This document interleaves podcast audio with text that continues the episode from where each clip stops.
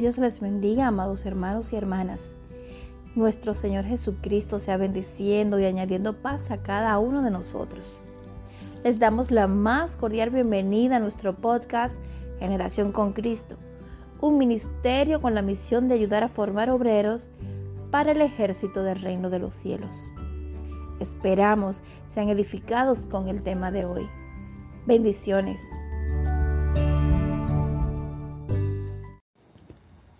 Saludos y bendiciones, sean bienvenidos a un nuevo capítulo de este subpodcast Generación con Cristo. Mi nombre es Vladimir Báez y hoy vamos a continuar un tema que va muy de la mano al nuevo nacimiento que hemos estado compartiendo con ustedes. Hoy vamos a tratar el tema entrar por la puerta estrecha. Vamos a seguir ampliando estas enseñanzas que son pilares para todo creyente, así que vamos a comenzar te pido que si tienes tu Biblia, la busque y vaya leyendo con nosotros cada una de las citas para que puedas validar todo lo que vamos a compartir, que puedas eh, confirmar que son palabras de Dios dicha por Él en las Escrituras. El tema de hoy, repito, será la puerta estrecha. Y de inmediato vamos a compartir lo que dice Mateo capítulo 7, verso 13 al 14. Allí nuestro Maestro Jesús dijo estas palabras. Estamos leyendo la versión Reina Valera 1960. Mateo capítulo 7, verso 13 hasta el 14. La palabra de Dios se lee en el nombre del Padre, del Hijo y del Espíritu Santo. Entrad por la puerta estrecha, porque ancha es la puerta y espacioso el camino que lleva a la perdición y muchos son los que entran por ella, porque estrecha es la puerta y angosto el camino que lleva a la vida, y pocos son los que la hallan.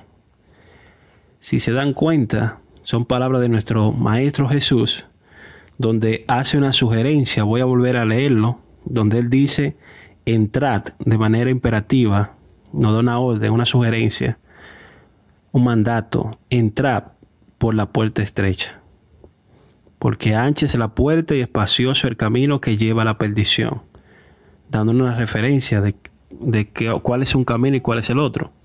Dice que muchos son los que entran por ella, por esa puerta que va a la perdición, porque estrecha la puerta y angosto el camino que lleva a la vida y pocos son los que la hallan. Padre, añade bendición a estas palabras a los que la escuchan y que sean de edificación para todos. En el nombre de Jesús te lo pedimos. Su Espíritu Santo nos guíe hacerlo conforme a Él. Vamos a ir desglosando cada versículo de esto. ¿Qué es una puerta? ¿Qué sería la puerta estrecha? Yo no quiero hacer este video, este, perdón, podcast demasiado extenso. Así que voy a ir directamente a cada punto para que podamos ir entendiendo y desglosando toda esta enseñanza.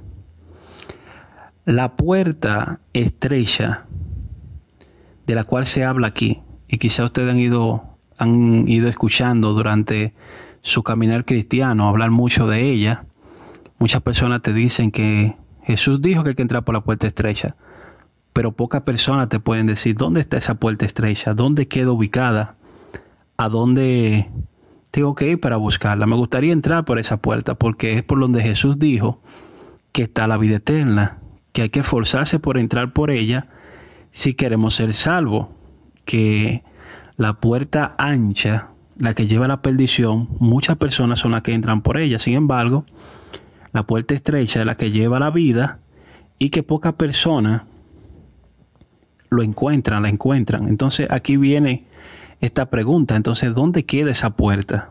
Porque poco la encuentran, significa que no está tan visible o es tan fácil de encontrar.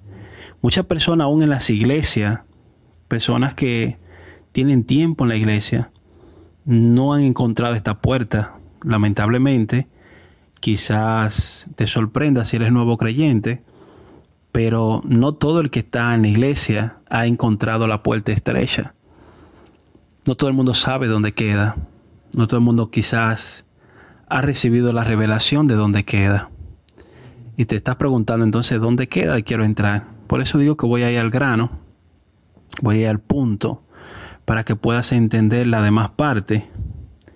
La puerta tiene una, una representación, es un símbolo de algo. La puerta estrecha es la decisión de la vida que escoges. Es a la, a la puerta que tú entras, sea la angosta o sea la ancha, tiene que ver con la decisión de la vida que tú escoges. Esa decisión que tú tomas de la vida que va a vivir es la puerta por la que vas a entrar. Entonces, cuando hablamos de que el camino es angosto, el que lleva la vida, y que el camino que lleva la perdición es ancho, el camino significa ya la vida que estás viviendo. Voy a repetirlo un poco más al paso y llanamente. Cuando Jesús dijo, esfuércense por entrar por la puerta estrecha, la puerta estrecha es la decisión que toma cada persona, cada individuo de lo referente a su vida, qué va a hacer con su vida.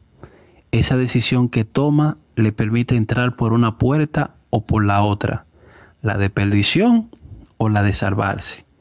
Una vez que toma esa decisión firme, una decisión que vaya contra todo, esa decisión le va a permitir entrar por la puerta estrecha si decide seguir a Jesús.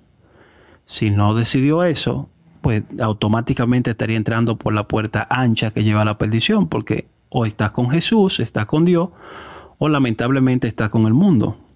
Entonces una vez que tomas esa decisión de seguir a Jesús, entonces entraste por la puerta estrecha. Ahora, cuando dice que el camino es angosto, el camino que lleva a la vida eterna, a la vida, es porque ese camino significa la vida que comienzas a vivir luego de que tomaste la decisión. Espero me haya dado a entender.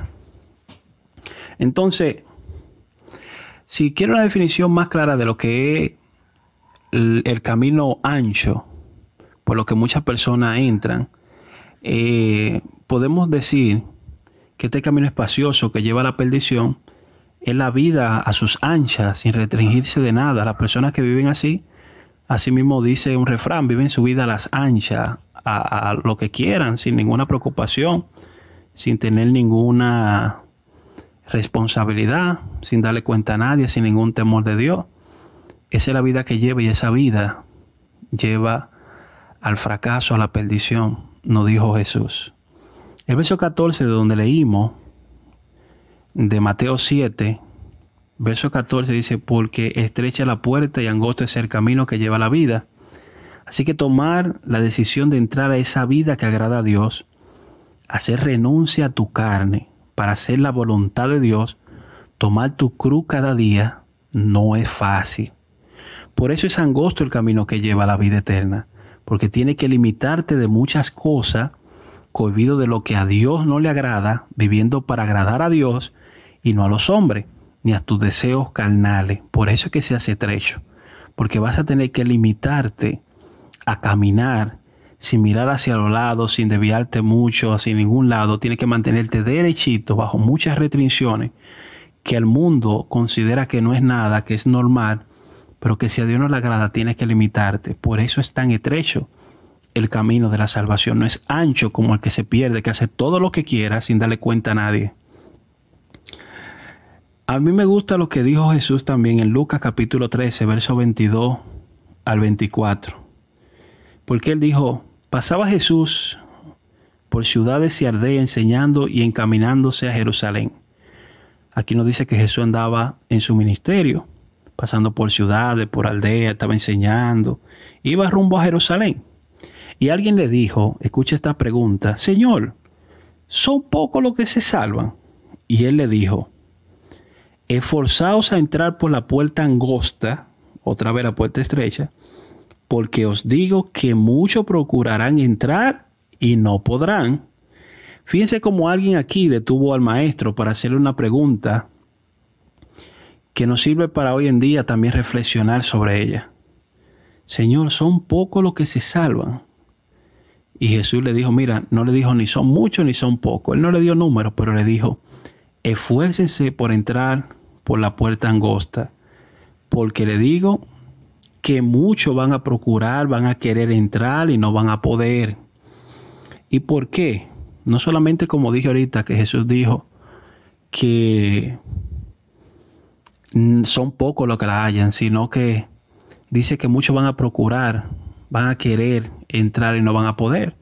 Porque como le dije, dice la palabra que esta puerta es ser estrecha cuando entendemos por la revelación de lo que es la puerta estrecha, que es tomar esta decisión. Son muchos los que quieren tomar la decisión de seguir a Cristo. Son muchos los que quisieran apartarse de pecado y no pueden. No podrán porque muchas veces no están dispuestos a tomar una decisión firme, quieren seguir en el mundo y quieren a Cristo. No sé si se le hace común hoy en día con muchas personas que vemos que publican cosas en las redes, en sus estados de WhatsApp y muchos medios, comparten citas bíblicas, hablan de Dios, tienen un momento para Dios en la mañana, en la tarde o en la noche, pero su vida, su testimonio está muy lejos de Dios. Pareciera lo que dijo el Señor en aquella ocasión, que este pueblo de labios lo honraba, pero su corazón estaba lejos de Él. Pareciera esto porque cuando vemos que una persona puede estar compartiendo algo de Dios, haciendo creer que está con Dios, que obedece a Dios, que se somete a Dios, y ya más adelante está viviendo una vida muy apartada de Dios, como dije, muchos procurarán entrar, pero no podrán, porque no están dispuestos a tomar esa decisión que es renunciar a todo, renunciar a su vida para alcanzar la vida de Dios. Esforzaos, esforzaos, dijo el Señor, a entrar a esa vida de la puerta estrecha. ¿Sabe por qué muchos procurarán entrar y no podrán? Te repito, después de que el padre de familia se haya levantado y cerrado la puerta, es cuando muchos van a querer entrar y será tarde. Después que ya no haya tiempo, muchos van a querer hacerlo y será tarde. No habrá tiempo, no podrán, ya no habrá más chance. Veamos esta historia con ojos nuevos. Vamos a ver esta historia que está en Mateo capítulo 19, versos 16 a 29. Una historia muy conocida de una persona que se acercó a Jesús y le dijo estas palabras. Entonces vino uno y le dijo, Maestro, bueno, ¿qué bien haré para tener la vida eterna? Él le dijo, ¿por qué me llamas bueno? En uno hay bueno sino uno, Dios. Mas si quiere entrar en la vida, guarda los mandamientos. Le dijo cuál, y Jesús dijo, no matarás, no adulterarás, no hurtarás, no dirás falso testimonio, honra a tu padre y a tu madre, y amarás a tu prójimo como a ti mismo. El joven le dijo, todo esto lo he guardado desde mi juventud, ¿qué más me falta? Jesús le dijo, si quieres ser perfecto, anda, vende lo que tiene y dalo a los pobres, y tendrá tesoro en el cielo, y ven y sígueme. Oyendo el joven estas palabras, se fue triste porque tenía muchas posesiones. Entonces Jesús dijo a sus discípulos, de cierto os digo, que difícilmente entrará un rico en el reino de los cielos. Otra vez les digo que es más fácil pasar un camello por el ojo de una aguja que entrar un rico en el reino de Dios. Sus discípulos, oyendo esto, se asombraron en gran manera, diciendo, ¿quién pues podrá ser salvo? Y mirándolo Jesús le dijo, para los hombres esto es imposible, mas para Dios todo es posible. Entonces voy a ir Voy a ir directamente a lo que dice el verso 16. Cuando este joven se acercó, llamado el joven rico, que le dicen en otro de los evangelios, él le hace esta pregunta al Señor, ¿qué bien haré para tener la vida eterna? O sea, se estaba refiriendo a ser salvo por obra. ¿Qué bien haré? ¿Qué cosa tengo que hacer? Darle comida a los pobres, hacer una obra social. ¿Qué bien haré para tener la vida eterna? estaba refiriéndose a ser salvo por obra. Y la Biblia dice que no es por obra, es por gracia, por medio del arrepentimiento, de aceptar al Señor como nuestro Salvador. Arrepentirnos y convertirnos es lo que nos lleva a entrar a la vida de Dios. El verso 17 dice, mas si quiere entrar en la vida, guarda los mandamientos. esto te hace vivir una vida limitada, un camino angosto, porque muchas de las cosas que hacía antes ya no debe. Jesús le dijo en el verso 18 y 19, mira, no matará, no adulterará, no hurtará, no dirá falso testimonio, honra a tu padre, a tu madre, amar a tu prójimo como a ti mismo. Ustedes ven cómo la vida de la persona que comienza a buscar la vida eterna entra este camino angosto porque ahora hay reglas, ahora hay mandamientos que debe de cumplir. Jesús le está diciendo, tú quieres la vida eterna, bueno, guarda los mandamientos. Comenzó a decirle, guarda mi palabra, como vimos en los capítulos anteriores cuando hablábamos del nuevo nacimiento. Ya no puede matar, no puede adulterar, no puede robar, no puede decir falso testimonio, tiene que honrar a tu padre, a tu madre, tiene que honrar, amar a tu prójimo como a ti mismo, a Dios sobre todas las cosas. Y cada una de las cosas que Dios mandó en su palabra, que Jesús nos enseña, tenemos que vivirla, cumplirla, ponerla por práctica, por obra. Y eso nos limita a muchas cosas que el mundo hace porque no conoce y porque no tiene temor de Dios. Por eso es estrecho el camino que lleva a la salvación. Por eso es estrecha la puerta que lleva a la vida. Porque es una toma de decisión que debe de nacer en cada uno y estar dispuesto a luchar cada día por cumplir con lo que Dios manda. Esa decisión no puede ser cambiante, hoy sí, mañana no. Tiene que ser firme y mantenerte en ella. El que persevere hasta el fin, este será salvo, dijo el Señor. En el verso 20 el joven le dijo, todo esto lo he guardado desde mi juventud, ¿qué más me falta? Jesús le dijo, si quieres ser perfecto, anda, vende lo que tiene y darlo a los pobres y tendrá tesoro en el cielo y ven y sígueme. La historia sigue diciendo que el joven cuando escuchó esto se fue triste porque tenía muchas posesiones. Y Jesús dijo a sus discípulos de ciertos, digo que difícilmente entrará un rico en el reino de los cielos. Bueno, Jesús cuando habla de esto, del camello y el ojo de la aguja, es una metáfora. Es una metáfora que muchos conocen porque todos conocemos a qué se refiere la palabra cuando habla de el camello y la hoja de la aguja, pero más adelante le voy a decir ahora de qué trata eso. Primero, cumplir con los mandamientos no te garantiza la vida eterna si no estás dispuesto a hacer la voluntad de Dios cuando te la pida. Hay personas que son muy dadas a honrar lo que dice la palabra, no mienta, no esto, no lo otro. Y eso está bien hasta un punto. Debemos hacerlo siempre. Pero también tenemos que estar abiertos a que cuando Dios nos habla por medio de un sueño, por medio de la palabra, por medio de una visión, cuando el Espíritu nos está tratando, que Dios quiere que hagamos algo, también tenemos que obedecer. Si no estamos dispuestos a hacer la voluntad de Dios, entonces no vamos a entrar al gobierno de Dios, al reino de Dios. Eso tenemos que tenerlo en cuenta. La metáfora del camello que le decía ahorita y el ojo de la aguja.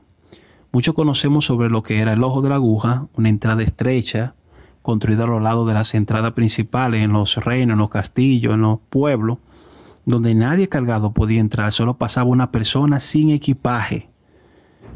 Entonces, en esa puerta que hacían los pueblos, adicional a la puerta principal, por donde entraban los mercaderes y todo lo que se hacía en el pueblo, esta puerta adicional era porque si alguna persona del pueblo, estando fuera, caía a la noche, y llegaba al pueblo y tenía que entrar, pues no había que abrir la puerta grande que podían invadirlo o podían venir enemigos y atacar la ciudad de noche. Tenían esta puertica muy pequeña, la cual custodiaba desde adentro. Y obvio, la persona que iba a pasar no podía pasar cargado con, qué sé yo, eh, muchos equipajes. Entonces esta puerta la hicieron a los lados de, los pueblos, de las paredes, y se llamaba así, ojos de aguja, le decían, porque era muy estrecha. Entonces Jesús cuando hace la metáfora de que más fácil pasaba un camello por el ojo de una aguja, no se refiere a la aguja que nosotros conocemos que usan las personas para coser ropa, tela, que es bastante pequeña, sino que hace metáfora a esa puerta pequeña que existía en los pueblos donde solamente cabía una persona Ahora, siendo tan estrecha donde cabía solamente una persona, ¿por qué Jesús usa este término de que más fácil entraría un camello por ahí que un rico? Si un rico es más pequeño que un camello, bueno, pues el camello pasaría más fácil por esta entrada Es lo que pienso, porque todo lo que le impediría entrar era su naturaleza, quizás su tamaño, su joroba. Pero el camello buscaría la forma de doblarse, de encogerse, de, qué sé yo, encoger la barriga, buscaría la forma de retorcerse por algún lado si quiere entrar. Y lo lograría más fácil, porque lo único que le impediría sería su anatomía. Yo te han visto animales que su cuerpo es más grande que su cabeza, pero por donde se mete un ratón, la cabeza mete el cuerpo, porque buscan la forma de doblarse, de engorruñarse y logran pasar. Así que un camello se le haría más fácil entrar por esta puerta estrecha que un rico. ¿Ustedes saben por qué?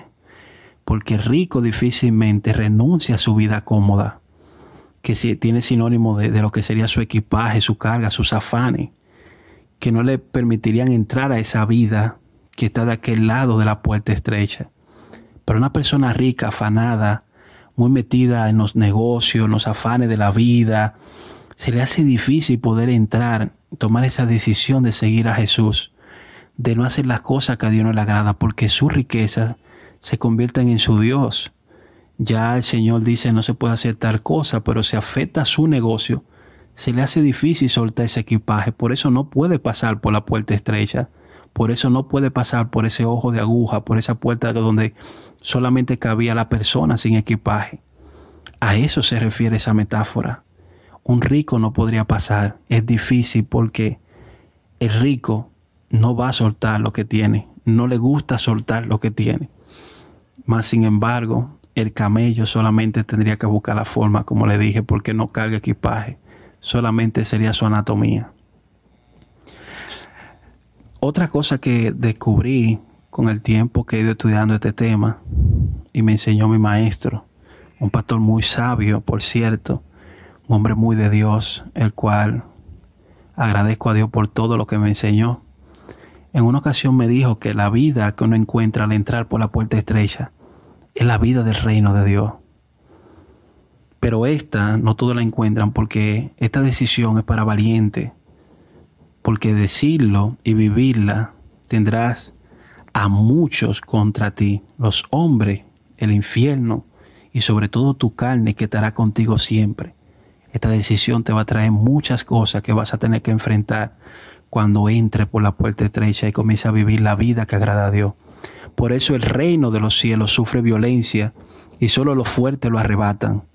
Después de cruzar la puerta estrecha y comenzar a caminar por este camino, es cuando comienza a ser oveja de Jesús y a escuchar su voz, porque está bajo su gobierno ya no eres fiero, eres manso, como aquellos animales en el arca, no se comían unos con otros porque estaban bajo el gobierno de Dios, porque encontrar la puerta estrecha es una decisión, porque Jesús dijo en Mateo 16, 24, entonces Jesús le dijo a sus discípulos, si alguno quiere venir en pos de mí, niéguese a sí mismo, tome su cruz y sígame.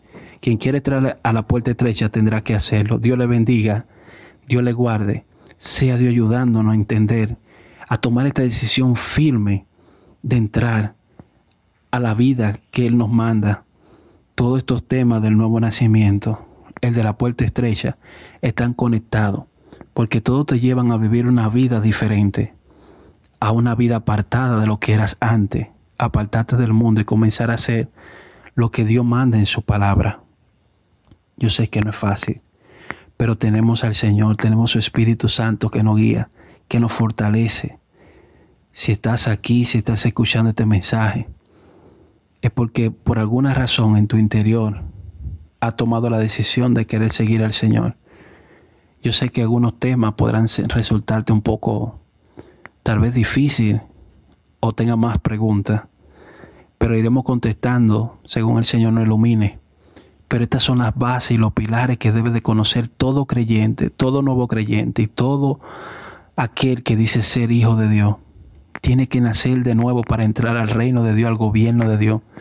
Y tiene que esforzarse por entrar por la puerta estrecha. Tiene que tomar esa decisión firme de que va a seguir a Jesús y comenzará a entrar por la puerta estrecha. Una vez que entre, vas a encontrar un camino angosto, porque una vez que estás caminando bajo la dirección de lo que manda el Señor en su palabra, te vas a restringir de muchas cosas y ya no andará en la vida a sus anchas haciendo todo lo que hace el mundo. Tendrá que limitarte a hacer lo que Dios manda en su palabra, lo que a Él le agrada. entonces el camino será angosto, pero te llevará a la vida eterna. Dios nos ayude a permanecer en esto que Dios nos enseña. Dios nos ayude a continuar fiel a su palabra. Gracias, Señor. Gracias, Padre. Bendice a cada hermano. Bendice a cada oyente, Señor. Nos vemos en la próxima bendiciones. Shalom. Shalom.